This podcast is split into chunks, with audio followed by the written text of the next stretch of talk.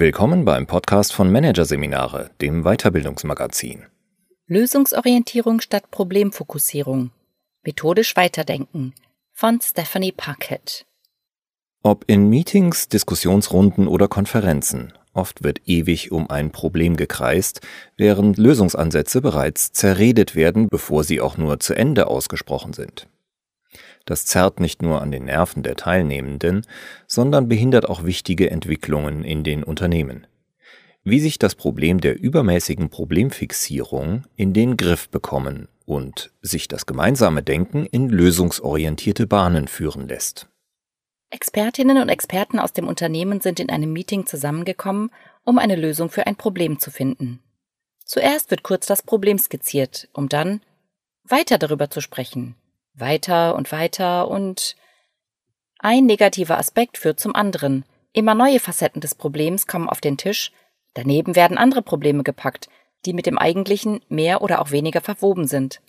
Die ein oder andere Schuldzuweisung schleicht sich ein, und einige reagieren gleich offensiv, defensiv. Und immer wenn eine Person aus der Runde eine Idee für eine Lösung äußert, verweisen die anderen sofort auf Schwierigkeiten, die sie bei diesem Weg sehen. Am Ende ist zwar das Ausgangsproblem ausführlichst diskutiert, eine Lösungsstrategie wurde allerdings nicht kreiert, nicht einmal ansatzweise. Kommt Ihnen das bekannt vor? Ob in Meetings, Diskussionsrunden oder Konferenzen. Austausch in der Arbeitswelt ist häufig deutlich stärker problemfokussiert, denn lösungsorientiert. In Befragungen monieren Führungskräfte wie Mitarbeitende ohne Führungsverantwortung regelmäßig, dass bei ihnen im Unternehmen zu viel um Probleme gekreist werde. Manche Managementberaterinnen und Experten bezeichnen übermäßige Problemorientierung gar als eine der größten Entwicklungsbremsen in Unternehmen überhaupt. Denn beim im doppelten Sinn des Wortes problematischen Dauerdiskurs kommt man nicht nur naturgemäß nicht voran, sondern verliert im Worst Case sogar die Fähigkeit, sich in einem bestimmten Kontext überhaupt zu bewegen. Die Problemlage wird in der Wahrnehmung immer bedrohlicher, bis man irgendwann wie das Kaninchen vor der Schlange erstarrt. Problemtrance wird dieser Zustand in der hypnosystemischen Arbeit genannt. In diese können Gruppen genauso fallen wie Einzelpersonen. Was hier im Hintergrund wirkt, ist einer der mächtigsten und mithin auch bekanntesten psychologischen Effekte überhaupt, der Priming-Effekt. Von Priming oder auch Bahnung spricht man in der Psychologie, wenn bestimmte Reize, etwa Wörter oder Aussagen, das Denken und Verhalten in eine bestimmte Richtung beeinflussen. Auf neuronaler Ebene läuft das etwa so. Der Reiz aktiviert bestimmte Gedächtnisinhalte, die aufgrund früherer Erfahrungen und Erlebnisse mit dem Reiz assoziiert sind.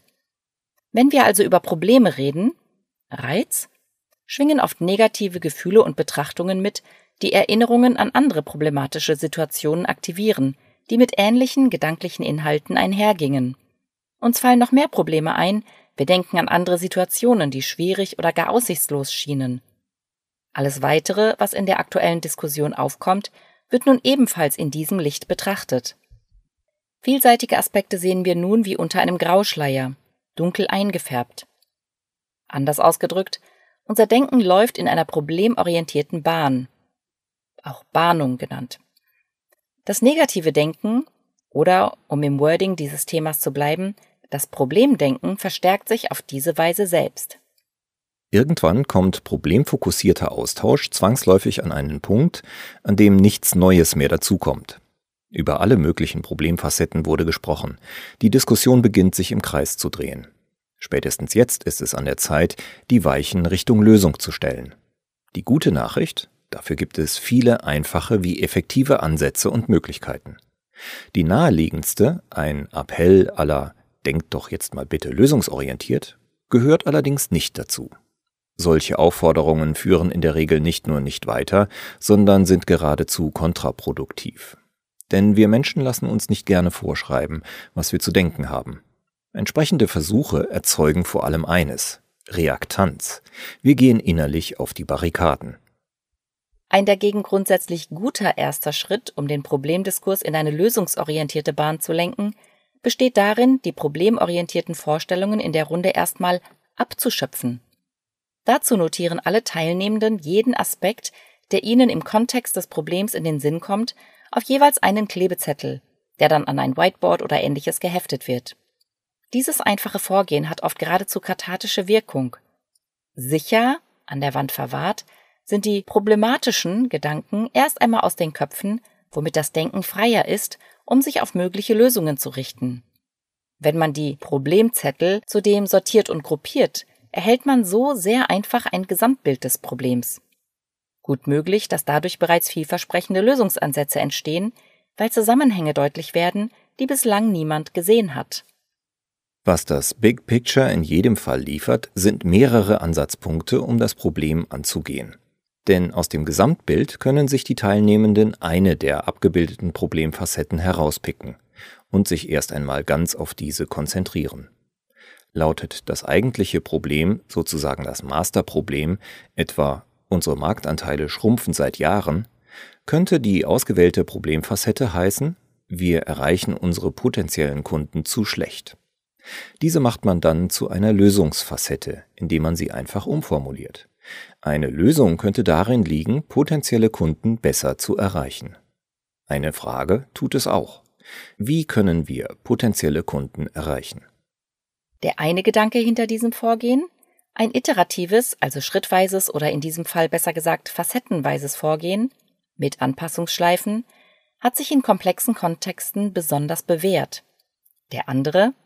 So vielschichtig Probleme in der komplexen Arbeitswelt meistens auch sind, verhalten sie sich manchmal doch wie komplizierte Seemannsknoten. Wenn man an einem bestimmten Strang zieht, lösen sie sich einfach auf. Weniger prosaisch ausgedrückt, die Lösung eines Teils eines Problems kann bereits die Lösung des Problems sein. Durch das Umformulieren schließlich wird ein weiterer Aspekt wirksam. Teile des Problems können bereits Teil der Lösung sein.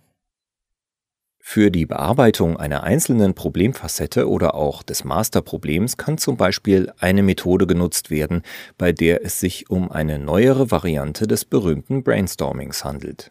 Brainswarming. Wichtigster Unterschied? Die Lösungsideen fürs Problem respektive die Ideen zur Erreichung eines daraus abgeleiteten Ziels werden nicht hineingerufen, sondern, genau wie beim beschriebenen Abschöpfen der problemorientierten Gedanken, in Stillarbeit jeweils auf Post-its notiert, die dann angeheftet miteinander verknüpft und entsprechend sortiert werden.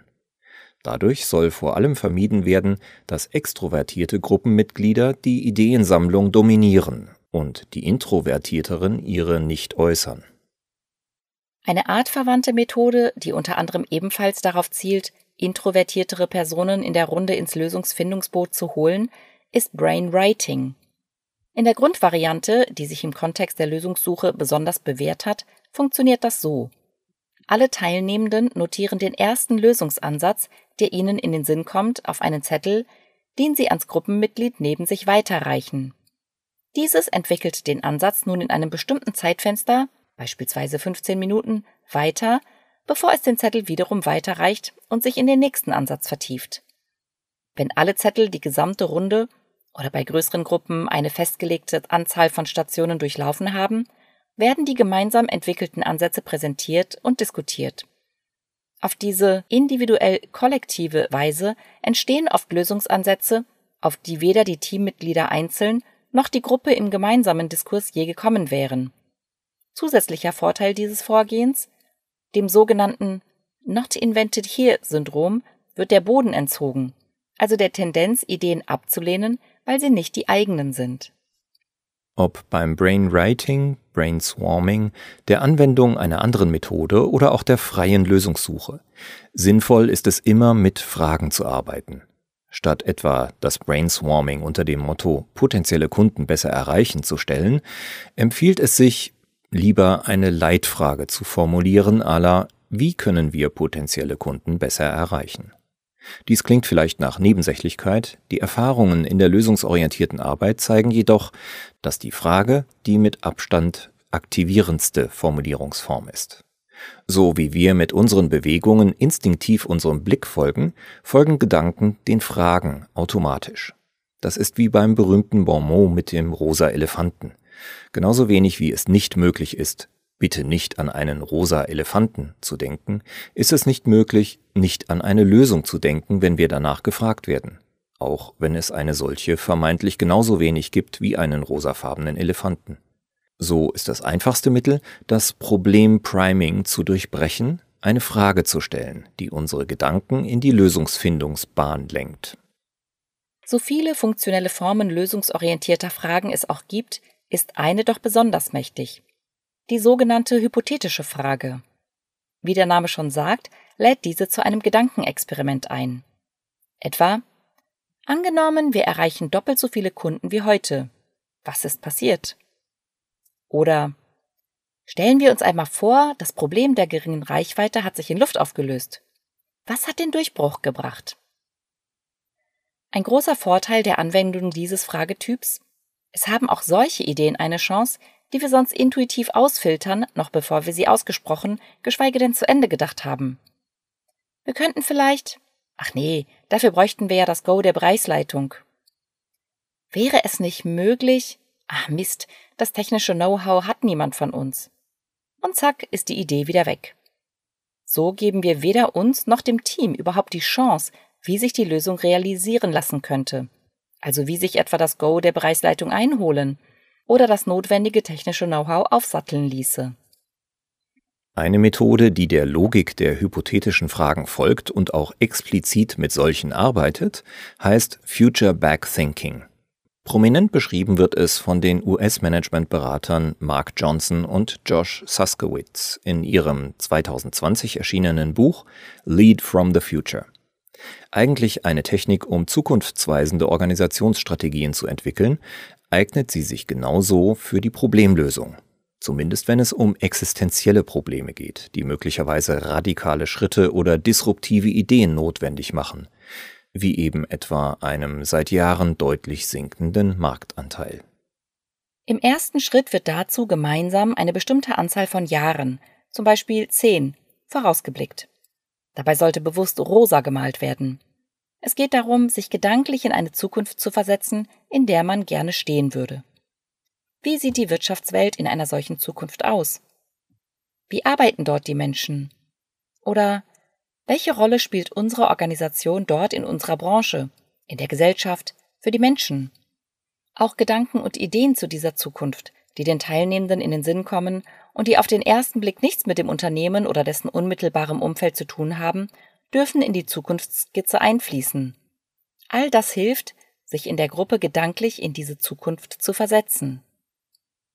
Konkret ums Thema der Ausgangsproblematik geht es im zweiten Schritt. Es wird angenommen, dass das Problem in der wünschenswerten Zukunft gelöst oder besser noch mehr als nur gelöst worden ist. Wie sieht dies dann genau aus? Im Beispielsfall könnten sich die Teilnehmenden etwa ausmalen, dass sich der Marktanteil des Unternehmens verdoppelt hat, es vielleicht sogar in seinem Segment oder auch in einem verwandten Bereich Branchenprimus ist. Ausgehend von diesem positiven Szenario lässt die Gruppe im dritten Schritt die Zukunft rückwärts laufen. Dazu notiert sie auf einem Zeitstrahl von der aktuellen Zukunft bis zurück zur Gegenwart Meilensteine und Maßnahmen, die in diese Zukunft geführt haben. Dabei geht es nicht darum, später einen konkreten Ablaufplan in der Hand zu haben. Die Chance ist jedoch groß, dass bei dieser Vorgehensweise ganz andere Lösungsansätze erkannt werden, die aus der Perspektive der Gegenwart nahezu unmöglich zu erkennen gewesen wären. Während der Clou der Methode, sowie grundsätzlich beim lösungsorientierten Vorgehen mit Hilfe hypothetischer Fragen, das Rückwärtsdenken ist, liegt ihr besonderer Zauber in der Imagination einer wünschenswerten Zukunft.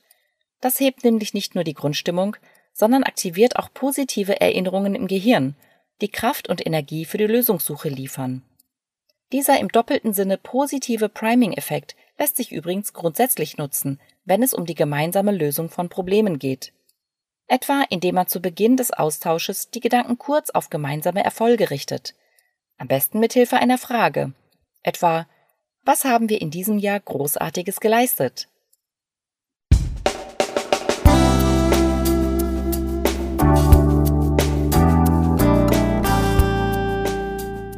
Sie hörten den Artikel Lösungsorientierung statt Problemfokussierung.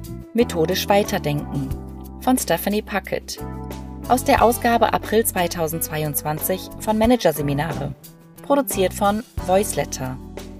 Weitere Podcasts aus der aktuellen Ausgabe behandeln die Themen Die übertaktete Arbeitswelt, zurück zur Konzentration und Roger Martin in der Serie Konzepte von Koryphäen, Abkehr vom Entweder-Oder.